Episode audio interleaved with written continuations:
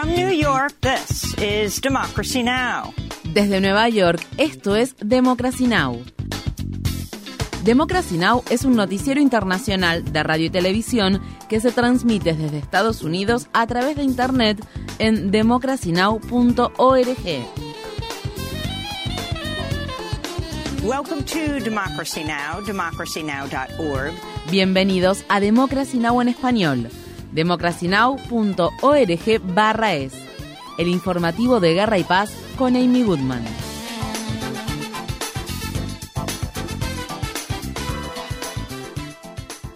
Medios estatales rusos informan que Alexei Navalny, uno de los líderes de la oposición rusa que estaba encarcelado, murió a los 47 años. Este viernes por la mañana, las autoridades penitenciarias dijeron en un comunicado que Navalny se sintió mal después de salir a caminar y perdió el conocimiento. En el comunicado también se informa que el personal médico no pudo reanimar a Navalny. No se ha determinado la causa de su muerte. La portavoz de Navalny, Kira Yarmish, afirmó en redes sociales que su equipo no había recibido confirmación de su fallecimiento y que uno de los abogados de Navalny se estaba dirigiendo a la colonia penitenciaria ubicada en la localidad de Karp en el Círculo Polar Ártico. El líder opositor cumplía allí una condena de 19 años por cargos de extremismo debido a sus críticas al presidente ruso Vladimir Putin. La prisión, conocida como Lobo Polar, se encuentra entre las más hostiles de Rusia debido en parte a las condiciones invernales extremas que se viven allí. Navalny estaba detenido desde 2021 cuando regresó a Moscú tras sobrevivir a un intento de asesinato en 2020 en el que fue envenenado con un agente neurotóxico. El líder opositor ruso ha sido elogiado como un paladín en la lucha contra la corrupción que estaba dispuesto a enfrentarse a Putin. Sin embargo, también ha sido criticado por los comentarios y las acciones antisemitas y ultranacionalistas que realizó en el pasado.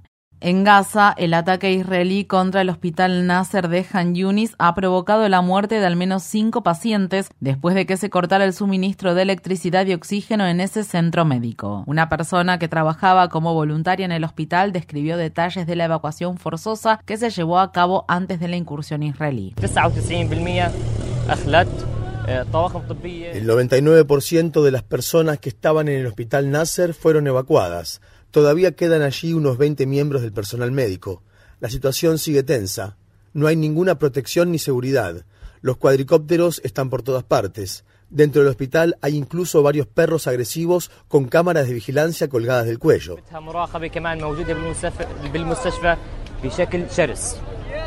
Aumentan los temores sobre un posible ataque terrestre israelí contra alrededor de 1,4 millones de personas en Rafah. Incluso Estados Unidos ha dicho que la medida sería un desastre si no hay un plan de evacuación viable. La ONU y otras organizaciones afirman que no existe una forma plausible de evacuar Rafah.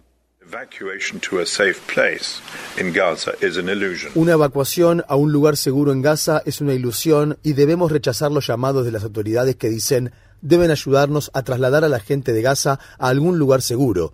Por desgracia, eso es una ilusión.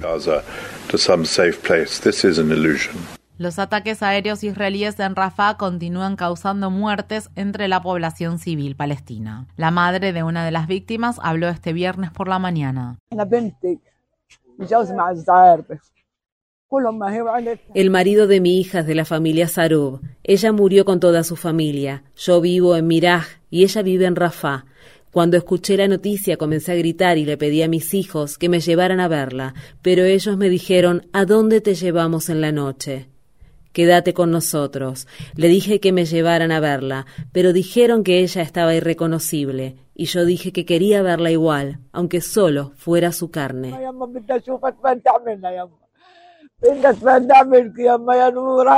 Desde el 7 de octubre, alrededor de 29.000 palestinos han muerto y más de 68.000 han resultado heridos en ataques israelíes. Más de 130 periodistas han muerto en Gaza desde el 7 de octubre, según la Oficina Local de Medios de Comunicación. El Comité para la Protección de los Periodistas sostiene que aproximadamente el 75% de todos los periodistas fallecidos en 2023 perdieron la vida como resultado de la ofensiva israelí contra Gaza. Asimismo, de los 99 periodistas que fueron asesinados en todo el mundo en 2023, 72 de ellos eran palestinos.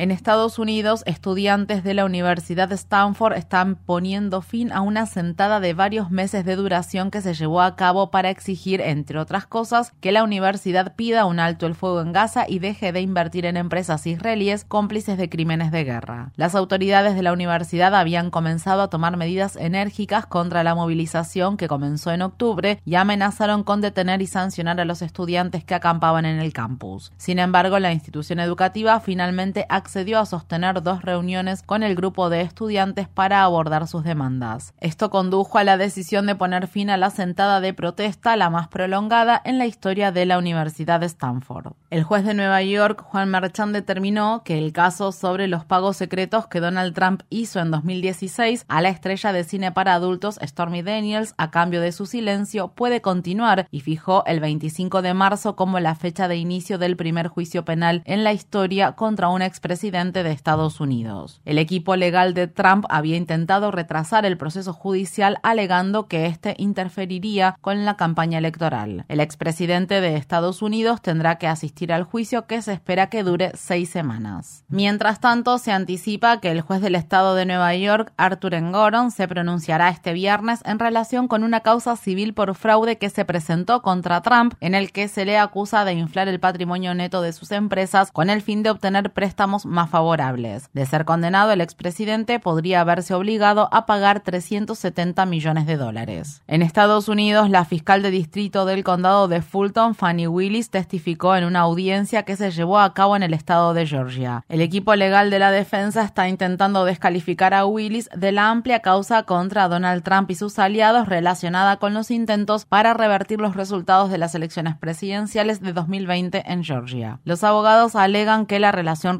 que Willis mantuvo con el principal fiscal del caso, Nathan Wade, la inhabilita para continuar en el caso. Wade también subió al estrado el jueves. Ambas partes negaron cualquier irregularidad o beneficio financiero derivado de su relación personal, la cual, según dicen, terminó en 2023. Fanny Willis discutió de manera acalorada con el equipo legal de la defensa durante toda la audiencia.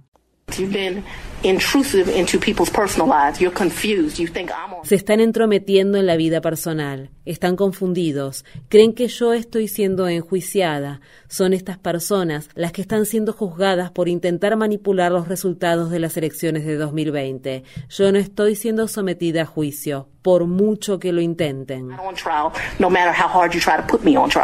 En otras noticias sobre Trump, el principal precandidato presidencial republicano repitió su amenaza contra los aliados de la OTAN que, según él, no aportan dinero suficiente a la alianza militar. En un mitin de campaña que se celebró el miércoles en el estado de Carolina del Sur, Trump expresó, si no van a pagar, no los vamos a proteger. La vicepresidenta de Estados Unidos, Kamala Harris, se dirigirá este viernes a la conferencia de seguridad de Múnich, donde se espera que tranquilizará a los países aliados de la OTAN tras los comentarios de Trump.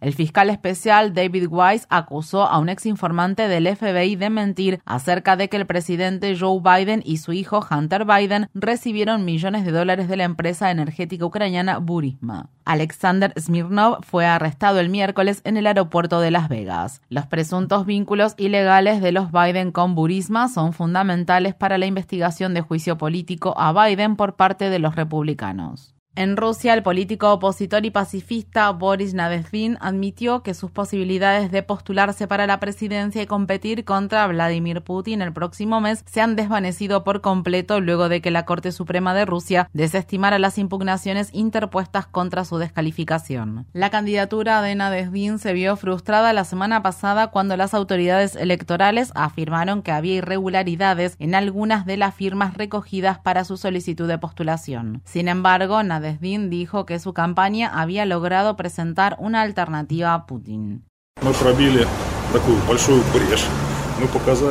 Hemos abierto una gran brecha. Hemos demostrado que una gran cantidad de personas en el país no apoyan el rumbo que se está siguiendo actualmente. Un gran número de personas quiere que Rusia sea pacífica y libre. El Consejo Constitucional de Senegal anuló el jueves la decisión del presidente Macky Sall de retrasar las elecciones presidenciales previstas para este mes al considerar que esa medida es inconstitucional. El presidente Sall, que ha cumplido los dos mandatos permitidos por la ley senegalesa, ordenó posponer las elecciones hasta diciembre. La decisión provocó protestas sangrientas y sumió al país en una gran agitación política, al tiempo que sus oponentes lo acusaban de orquestar un golpe constitucional. El Consejo Constitucional de Senegal instó a las autoridades a reprogramar la fecha de las elecciones lo antes posible. Grecia se ha convertido en el primer país cristiano ortodoxo en legalizar el matrimonio entre personas del mismo sexo y el decimosexto país de la Unión Europea en hacerlo. La medida que fue aprobada el jueves por el Parlamento griego a pesar de la oposición de la poderosa Iglesia Ortodoxa también otorga a las parejas del mismo sexo igualdad de derechos parentales, incluido el derecho a adoptar. Miembros de las comunidades LGBTQ de Grecia se congregaron para celebrar la histórica victoria.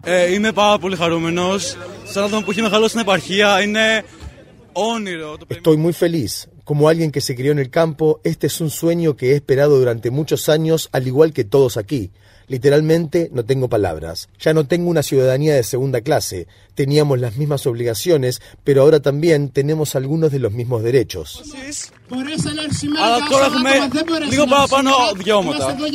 12 víctimas de abuso sexual y trata de personas por parte de Jeffrey Epstein han presentado una demanda contra el FBI por no tomar medidas para protegerlas. Las 12 demandantes, cuya identidad no ha sido revelada, alegan que durante más de 20 años el FBI hizo caso omiso de los informes y denuncias acerca de las conductas de Epstein y de su estrecha colaboradora Ghislaine Maxwell. Epstein murió por suicidio en una cárcel del distrito neoyorquino de Manhattan en 2019 mientras esperaba un juicio por cargos federales. Por su parte, Maxwell cumple una sentencia de 20 años de prisión tras ser condenada en 2022 por ayudar a Epstein a reclutar agredir sexualmente a chicas adolescentes. Organizaciones ambientalistas presentaron una demanda contra el gobierno de Biden por no haber evaluado de manera adecuada los impactos en la salud pública de las comunidades afectadas en su plan quinquenal de perforaciones costeras en el Golfo de México. Las organizaciones activistas argumentan que los residentes de la región ya soportan peligros sanitarios desproporcionados debido a la contaminación tóxica generada por los permisos federales para las extracciones costeras de petróleo y gas. El Instituto Estadounidense del Petróleo también interpuso una demanda contra el gobierno de Biden en la que alegan que las autoridades están otorgando más licitaciones para proyectos extractivos a pesar de las advertencias acerca de las graves consecuencias que esto generan en el clima y en la salud de las personas. Mientras tanto, investigadores estiman que más de 125 millones de residentes de Estados Unidos estarán expuestos a una contaminación atmosférica insalubre en 2054 debido a la intensificación de los incendios forestales que se ven agravados por el cambio climático. Los científicos advierten que el empeoramiento de los incendios forestales, la deforestación y el aumento de las temperaturas en las próximas décadas podrían destruir de manera permanente el ciclo del agua que sustenta grandes porciones de la selva amazónica. En un estudio publicado esta semana por la revista Nature, los investigadores afirman que entre el 10% y casi la mitad del ecosistema del Amazonas corre el riesgo de pasar de selva tropical a sabana para el año 2050, a menos que la deforestación se reduzca drásticamente y se tomen medidas urgentes para frenar los peores impactos del aumento de la temperatura global. Estas fueron las palabras expresadas por uno de los autores principales del estudio, Bernardo Flores, investigador de la Universidad de Santa Catarina en Brasil.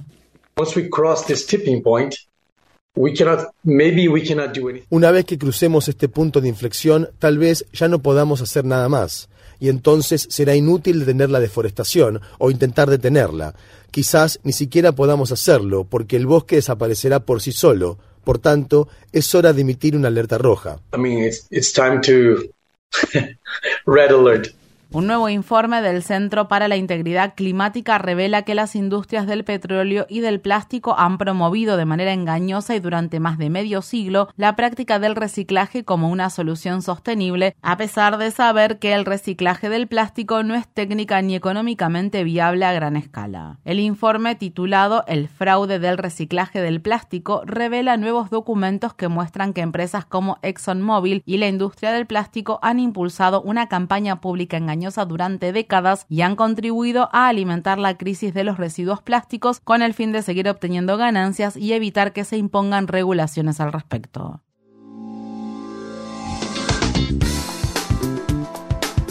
Infórmate bien. Visita nuestra página web democracynow.org/es. Síguenos por las redes sociales de Facebook, Twitter, YouTube y SoundCloud por Democracy Now! es.